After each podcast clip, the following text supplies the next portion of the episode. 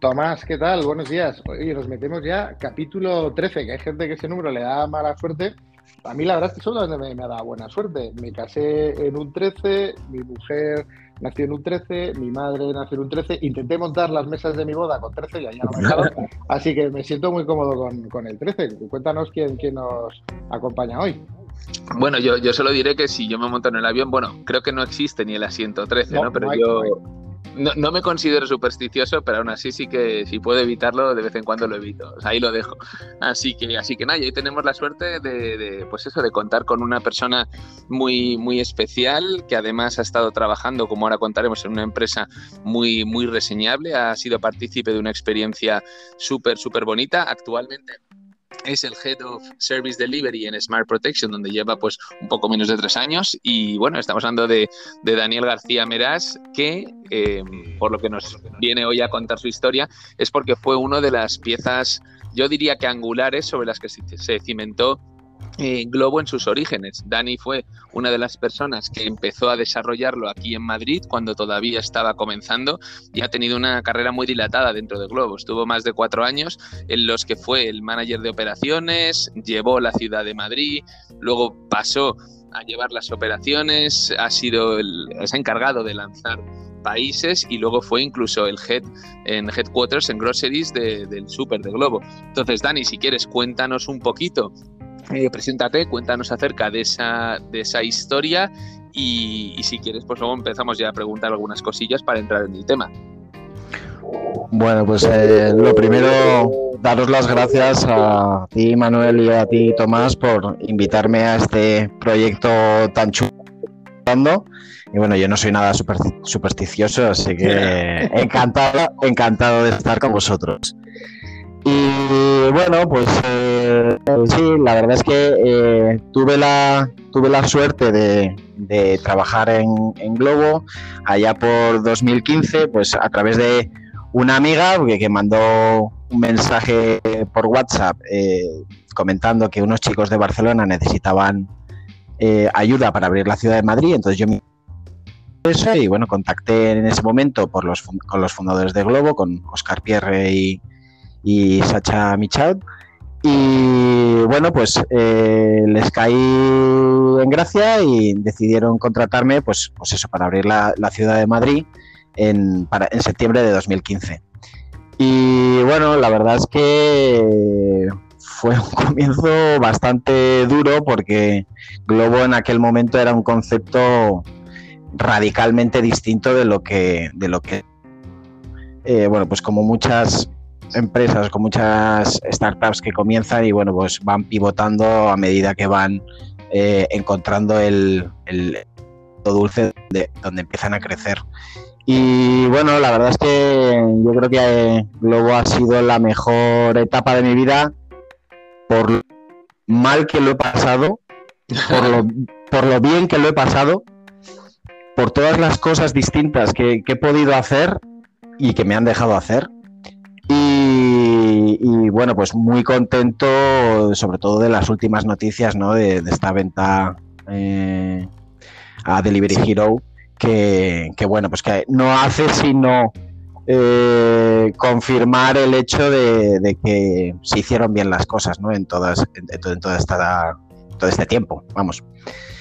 Y bueno, no, sé si queréis que entre a detalle con, con alguna cosa o particular o No, ahora vamos, vamos eh, desmenuzándolo, pero yo eh, hay una de las cosas que has dicho que me, fascina y creo que además es, importante que la gente escuche y que, y que, sepa, ¿no? Para ponerse en contexto cuando piensan o piensen montar algo, ¿no? Que es un poco ese, ese sacrificio, ¿no? Al que hacías mención.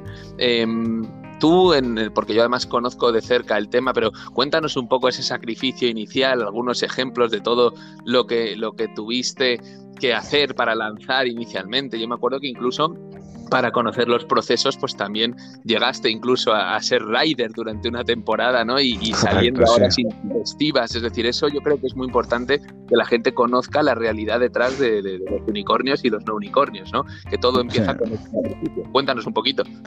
Pues mira, básicamente la, ciudad de Madrid la abrimos entre dos personas. Era eh, la parte comercial y yo que llevaba las operaciones.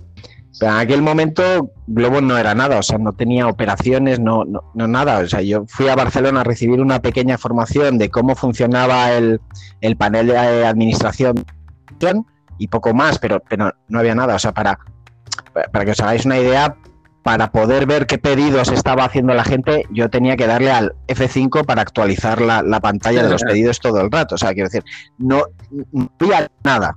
Eh, y además, luego era, digamos, un concepto nuevo en donde tenías que convencer a personas que se hicieran autónomos para repartir pedidos.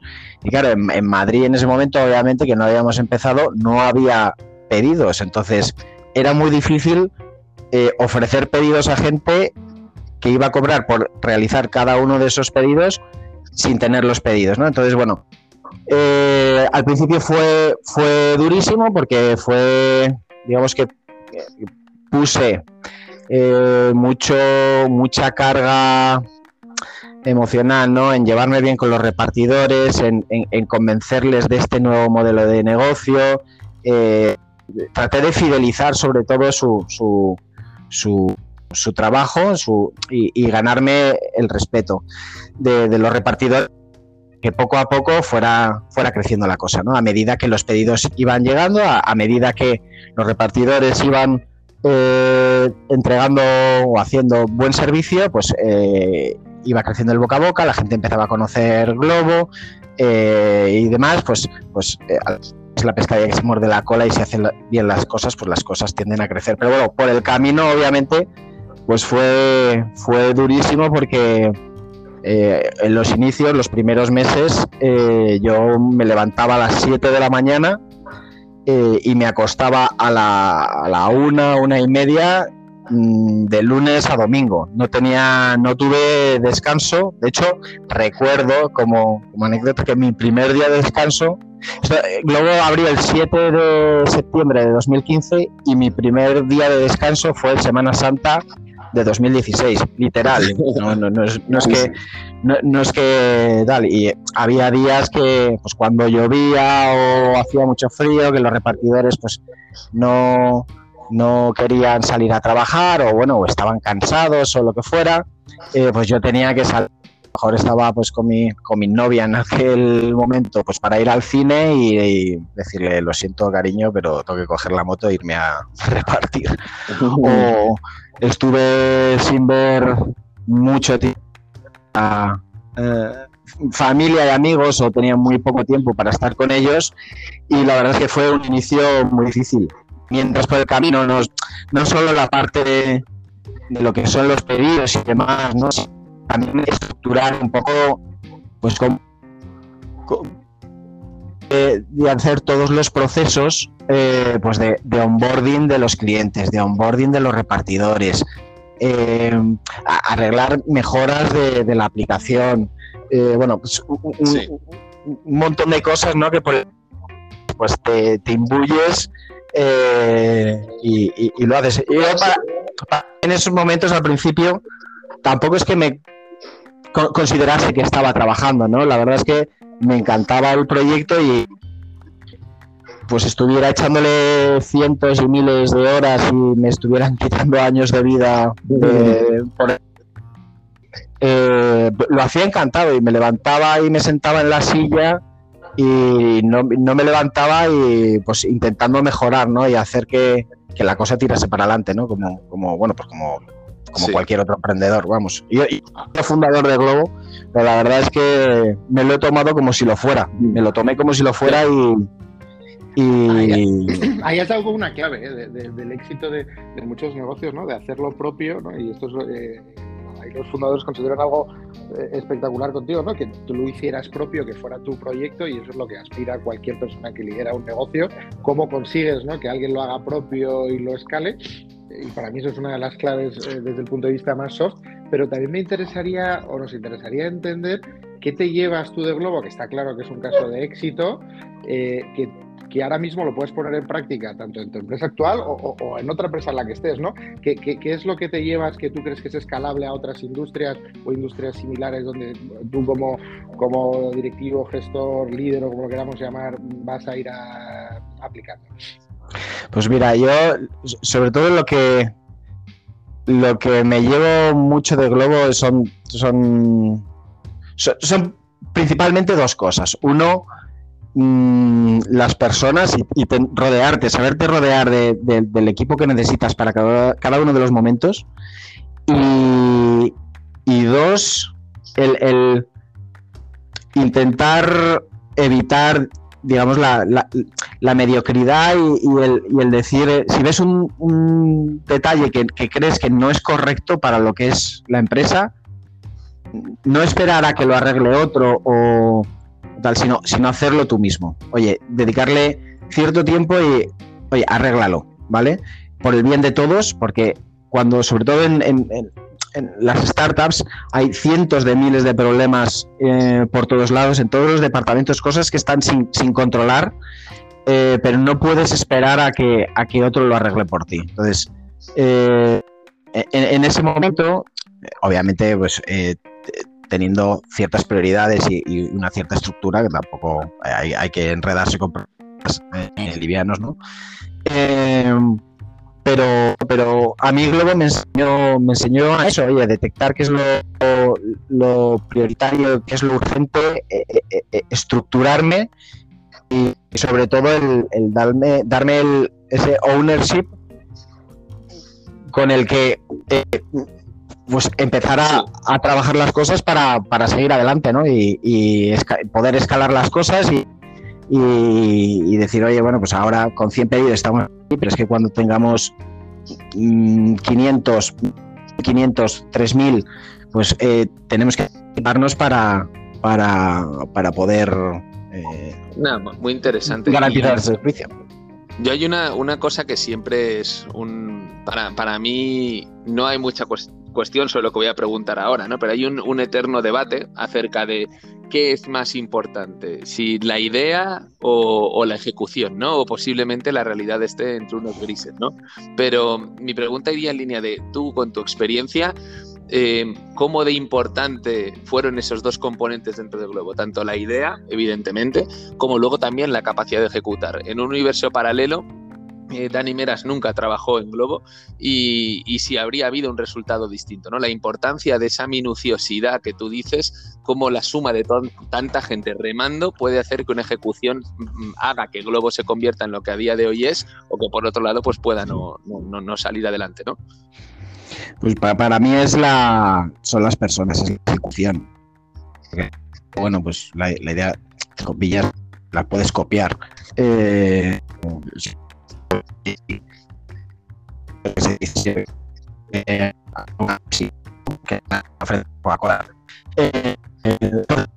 para mí la ejecución de las personas y el, y el saber, eh, el, intentar saber quién es, qué persona es la que tú necesitas para, para ese puesto que tú estás buscando y, cómo lo va a, desarrollar.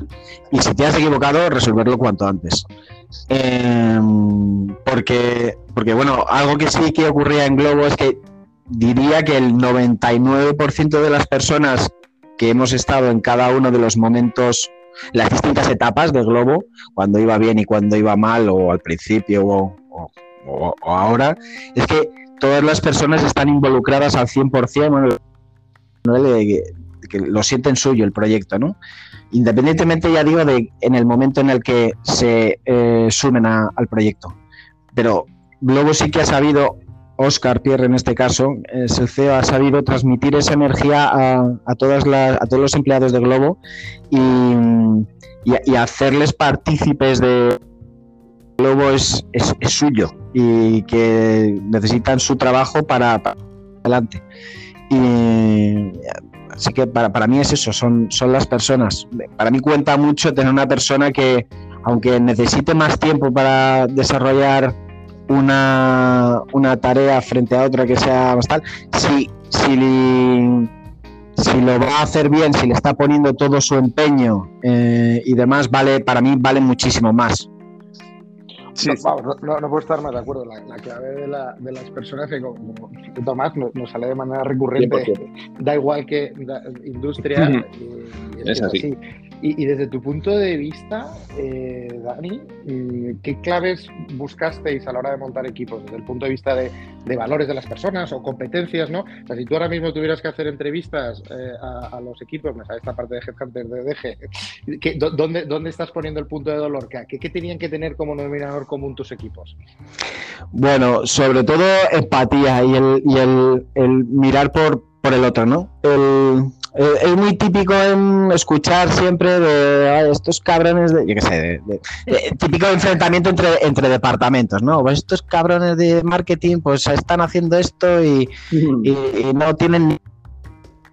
Oye, es que a lo mejor no sabes lo que hay detrás, ¿no? Entonces yo siempre, eh, cuando, cuando siempre que he entrevistado ponía a hacer un típico caso práctico, eh, lo que quería escuchar era precisamente eso, ¿no? De, en, un aprieto para el, entrevistado, poner, poner en, un aprieto al entrevistado para que se pusiera en el lugar de, del resto de, los equipos, ¿no? Para precisamente detectar, pues este tío está pensando por qué y ver cómo arregla el...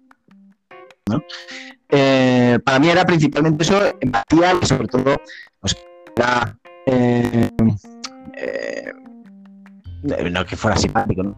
una persona que sepa escuchar antes que antes que poner sus ideas, ¿no? Porque oye, siempre es bueno escuchar lo que tiene que decir todo el mundo y después eh, tomas tú la decisión.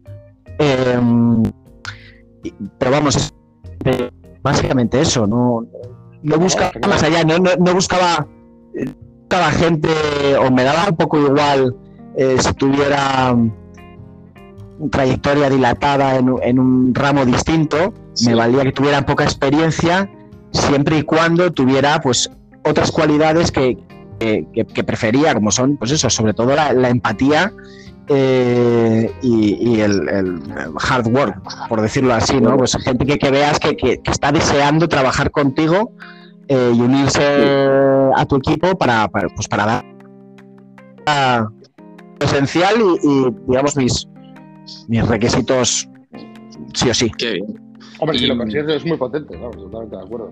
Ah, totalmente.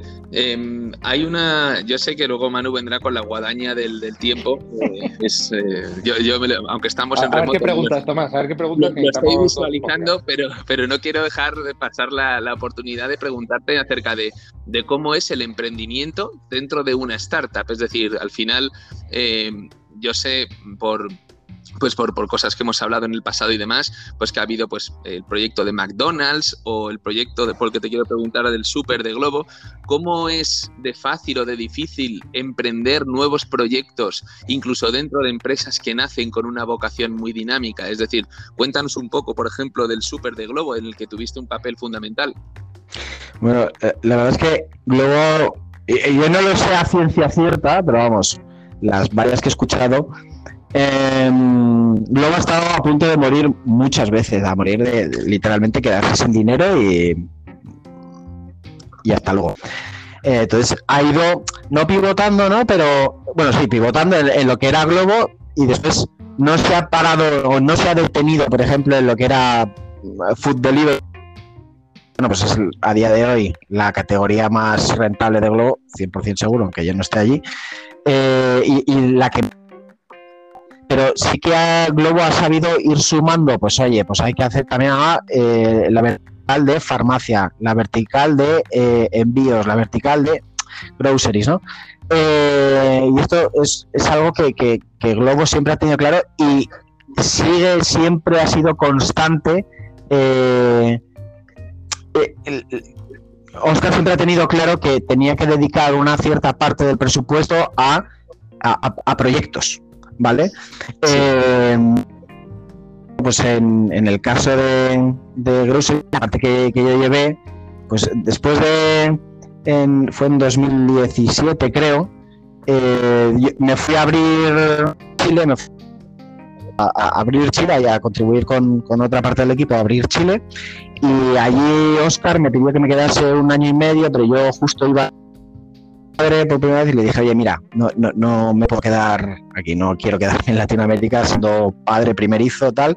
Dijo, vale, pues vete para España y quédate con Groceries, arregla eh, esta, esta, vertical del negocio. Groceries, para que os hagáis una idea muy rápidamente, era el pain in the ass de Globo de siempre, porque son, son pedidos que los repartidores nunca, nunca querían hacer, nunca. Y, siempre daban pérdidas, mucho, teníamos que incentivar muchísimo, teníamos que pagarle mucho a los repartidores para que los hicieran. ¿no? Más luego tenían una muy mala user experience para los clientes. Era una categoría que nunca crecía. Entonces, eh, eh, bueno, como digo, Oscar siempre tuvo presente eh, a, lo largo de Globo que había que destinar una pequeña parte pues para, para proyectos y con las grandes cadenas de, de sentarme o de intentar sentarme con las grandes cadenas de distribución de, en España, pues con, con Día, con Carrefour, con Mercadona, etc., eh, pues, pues o la cosa no avanzaba rápido como necesitábamos o como necesitaba yo en ese momento, eh, o, ni te abrían la puerta. Entonces eh, yo directamente un día le pues preparé un pequeño business plan eh, empecé a, bueno, busqué, busqué proveedores y más o menos, bueno, pues hice una, como un pequeño deck, por decirlo así, de, de, los supermercados fantasma, ¿no? Eh, Darkstore, que yo le llamaba Darkstore en aquel momento. entonces, un día eh, se lo presenté a Oscar, me dijo, oye, bueno, ¿qué vas a hacer para arreglar groceries? Le dije, oye, pues ya tenemos la cadena la parte de logística, ya la tenemos con los repartidores, pues tío, eh, nos vamos a meter aquí. Y lo que le conté, y me dijo, pues tienes tres meses y 100.000 euros para montarlo. Y bueno, fueron tres meses y una semana. Una semana y con esos 100.000 euros pues abrí el, primer local en Madrid. Eh, y, y desde entonces la más, que, más que crecer, que de hecho ahora está bastante de moda este sector de, los supermercados fantasmas, que hay tres o cuatro ya empresas aquí a, a de Globo. Y, eso, pero, no solo no solo con supermercados fantasmas, sino también con las cocinas fantasmas. Bueno, un montón de proyectos como lanzamiento de nuevas marcas de, de restaurantes directamente de Globo, hay un montón de proyectos que, que Globo, pues eso, hay una parte de, del presupuesto proyectos y oye, si cumples con, con, el beneplácito del jefe, pues, pues adelante, ¿no? Después puede salir o no salir. de las personas que estén, pero, pero Oscar esto siempre lo ha tenido claro. Oye, no, enhorabuena, la verdad es que eh, yo, soy súper consumidor, o sea que no, no puedo ser un, espíritu muy crítico, ¿no? Además, sobre todo en la etapa de la pandemia, yo creo que ahí estuvimos todos abusando y, a día de hoy eh, te cambia la manera de hacer la compra, o sea que no tiene un mérito eh, tener esa, visión. Y pero como te decía Tomás, desgraciadamente soy el de las malas noticias y, y ya aquí lo que nos toca es que nos des tu recomendación, tanto de lectura como audiovisual, y agradecerte, la verdad, el tiempo y súper interesante, porque conocer de primera mano cómo ha crecido un unicornio en España, bueno, pues nos escuchado todos los días, o que mil gracias. Como, como digo, repito, eh, un placer que poder estar con vosotros. Y nada, pues mis, mis recomendaciones, eh, bueno, pues ya es un libro que leí hace ya unos años, pero que recientemente, bueno, que he vuelto a, ser padre, pues intentando hacer espacio en casa, pues lo volví a encontrar y, lo volví a releer, que se llama The Everything Store, eh, que es un libro que cuenta eh, la historia de Amazon, los inicios de Amazon y bueno, pues todos los problemas que, que, bueno, pues oye, todos los analistas financieros y demás eh,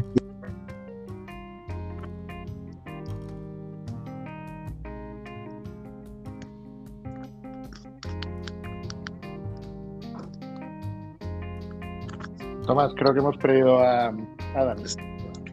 Sí, parece que se ha, ¿Tú, te sabes la otra recomendación. Esto es el tema del semidirecto.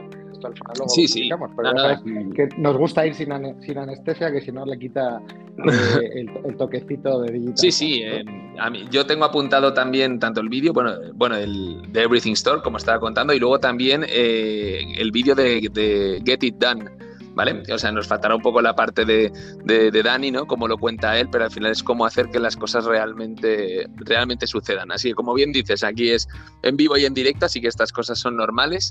Y nada, bueno, y aquí en remoto, agradecerle evidentemente a Dani pues su, su colaboración, porque como bien decías, para mí es increíble vivir la parte más humana de los negocios, de, de, cómo puede llegar a ser una empresa un monstruo como ha sido Globo, pero como detrás siempre hay pues casos de, de pelea y de, de lucha, sufrimiento e ilusión de, personas. Así que nada, lo dejamos aquí por, por hoy y nos vemos en el siguiente capítulo. Nos vemos en el siguiente, pero es lo que tú dices, hay que agradecerle a Dani eh, cómo lo ha contado con qué pasión, que es que es una de las claves y, y como también él decía, fíjate lo recurrente que siempre nos sale en todos los capítulos el tema de las personas.